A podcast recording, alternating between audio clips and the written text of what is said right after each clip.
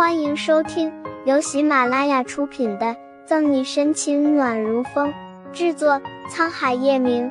欢迎订阅收听。第四百零六章，怎么感觉自己睡了好久？是啊，表哥，嫂嫂出什么事了吗？怎么会受到惊吓，还情绪低落？顾春寒不解的问道，随即恍然大悟，激动的睁大眼睛。该不会是因为？看卧室里还有廖婷在，顾春寒忙把嘴闭上。因为什么？不知道网上传的沸沸扬扬的叶老太太狐疑。叶老太太虽然心态年轻，有时玩起来就好比一个年轻人，但她始终是老了，对网络上的那些东西没有一点兴趣。暗中借到叶晨玉警告的眼神，顾春寒闭紧嘴，咧嘴对叶老太太摇头一笑，表示没事。对不起了，外婆，不是我太怂，实在是表哥报复人，从不嫌事小。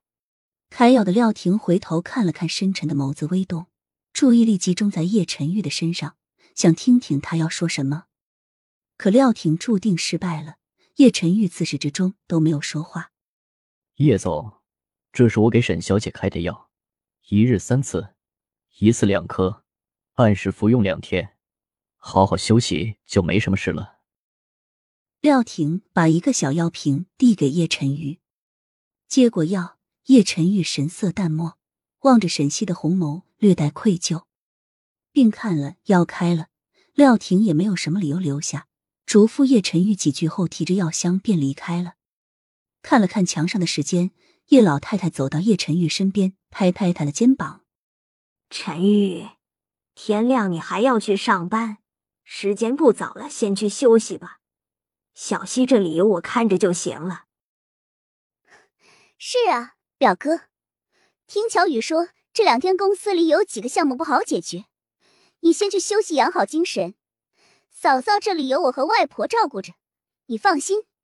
摇摇头，叶晨玉帮沈西掖好被角，清冷着声音：“没事的，奶奶，你们先去休息吧，我在这里看着。”没有亲眼看着沈西醒来，叶晨玉哪能安心离开？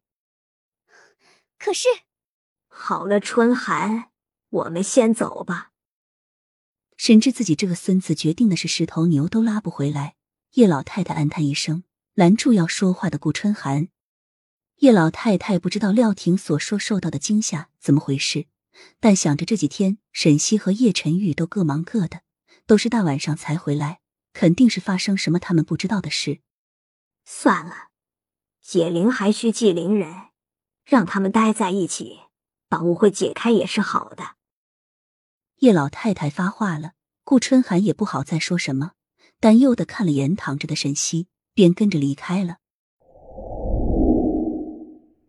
晌午，冬日和煦的阳光透过朦胧的窗纱映到床上，沈西身上仿佛笼上了一层淡黄的轻雾。嗯，轻轻嘤咛一声，沈西微微蹙眉。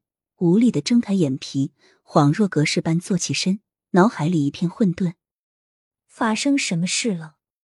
怎么感觉自己睡了好久？对了，昨天好像和叶晨玉吵架来着，然后然后晕倒了。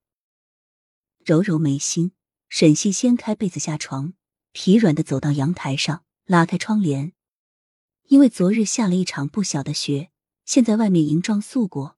就连沈西窗前不远处的那一排稀有万年青都披上了一层白纱，不算晃眼的阳光照在上面，显得神秘又漂亮。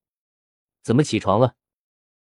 去厨房端粥等沈西醒来的叶晨宇推开门，见床上的人起来了，把碗放下，拿着一件貂绒大衣走过去给他披上。望着窗外想着事情的沈西，听见突如其来的声音，扭过头：“你怎么在这？”这个时间点，叶晨玉不是应该在叶氏集团吗？这里是我家，我不在这在哪？叶晨玉挑眉，外面的雪已经在融化了，天气凉，你身体还没有恢复，别在外面站着了。伸手挽住沈西的胳膊，叶晨玉欲扶他进去，不着痕迹避开叶晨玉的手，沈西往后退了一步。不用了，我自己可以走。所有的事情还没有想清楚，思绪杂乱。沈西不知道自己该用什么感情去面对叶晨玉。本集结束了，不要走开，精彩马上回来。